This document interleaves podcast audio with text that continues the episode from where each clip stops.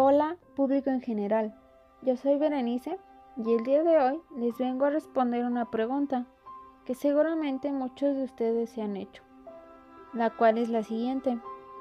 ¿Qué son las bases biológicas de la conducta?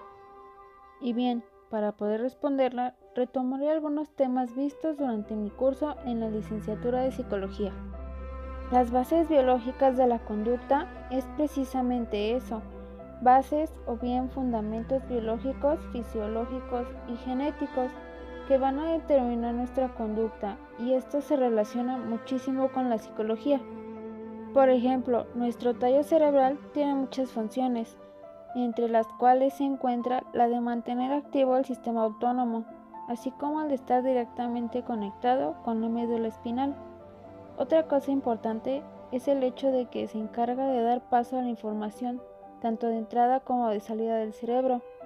Es básicamente el canal intermedio por donde pasa la información. ¿Y qué creen? Para que esta respuesta pueda ser recibida satisfactoriamente, necesitamos de algo llamado pares craneales, los cuales son nervios que encontramos en la base del cráneo, conectados a varias partes de nosotros, en especial en la parte superior.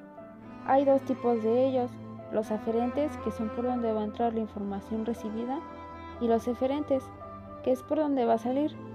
Estos a su vez se dividen en 12, los cuales son el nervio olfatorio, el nervio óptico, nervio oculomotor, nervio troquea, nervio trigémino, nervio abductor, nervio facial, nervio glosofaringeo, nervio vago, nervio accesorio, nervio hipogloso, nervio vestibulococlear, la mayoría de estos nervios se encuentran en gran parte de nuestro rostro, boca, lengua, oídos y hombros. Otra parte fundamental que une, por así decirlo, todos aquellos nervios es el sistema nervioso periférico. Este básicamente está formado por el sistema nervioso central y el periférico. El central viene siendo nuestra médula espinal y cerebro y el periférico son todos aquellos nervios conectados entre sí, que juntos conforman una especie de red que envuelve gran parte de nuestro cuerpo, extremidades y órganos. Varias de sus principales funciones nos ayudan a transmitir señales eléctricas a diferentes partes de nuestro cuerpo, a coordinar las acciones voluntarias e involuntarias, como por ejemplo los latidos de nuestro corazón o nuestra propia respiración. Otra curiosidad de este sistema es que conecta nuestro sistema nervioso central con nuestros órganos y piel. Por lo tanto, gracias a este y a sus neuronas que lo conforman, es que es posible que nuestro cerebro y médula espinal reciban y envíen información a otras partes de nuestro cuerpo.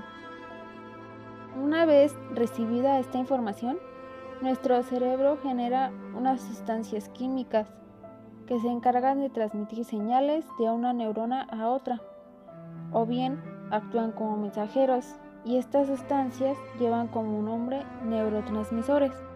Existen varios tipos, entre los cuales se encuentran los aminoácidos, el glutamato, el GABA. Este tiene la capacidad de relajarnos. La glicina, acetilcolina, la cual se va a encargar de inducirnos el sueño. Colecistoquinina, encargada de nuestro sistema digestivo, dopamina, la cual regula nuestras emociones placenteras, endorfinas, encefalinas, epinefrinas, histiamina, norepinefrina y serotonina, lo que influye en gran parte en nuestra reacción o muchas de las cosas que realizamos involuntariamente, como por ejemplo de nuestras emociones, estas a veces no son controladas, sino que son reacciones involuntarias hacia determinada situación. Pero, por ejemplo, nuestro cerebro reacciona de manera distinta ante actos humanos naturales, como en el caso de las relaciones sexuales. Por ejemplo, en los hombres se produce la desactivación de su amígdala y se desactivan las zonas relacionadas a la ansiedad y el miedo. Sin embargo, con las mujeres pasa algo distinto, y es que en su caso se desactivan las zonas relacionadas a la vigilancia, el miedo y la ansiedad. Por eso es que se dice que tener relaciones sexuales muchas veces te relaja.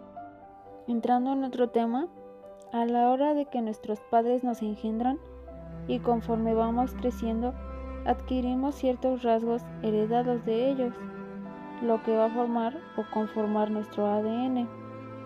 Algunas veces aquello que heredamos no es tan bueno como por ejemplo las enfermedades. Sin embargo, ya hay ciertas modificaciones que se pueden hacer después, antes o durante la misma. Claro que con los exámenes y estudios correspondientes. Regularmente, toda la carga genética aparece cada tres generaciones.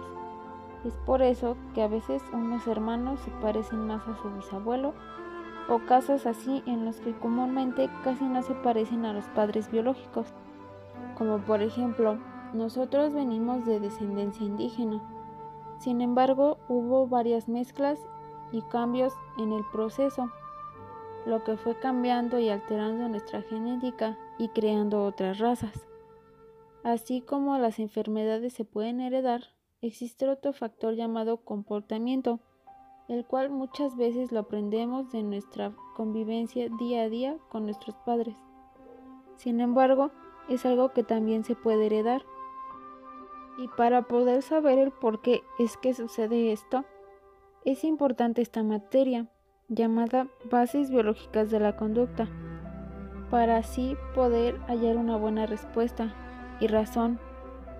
En fin, espero esta información te haya ayudado a comprender y entender o a aclarar tus dudas, a comprender un poco más acerca de la genética y cómo es que la biología se relaciona o va de la mano con nuestra conducta. Muchas gracias por escuchar. Nos vemos la próxima.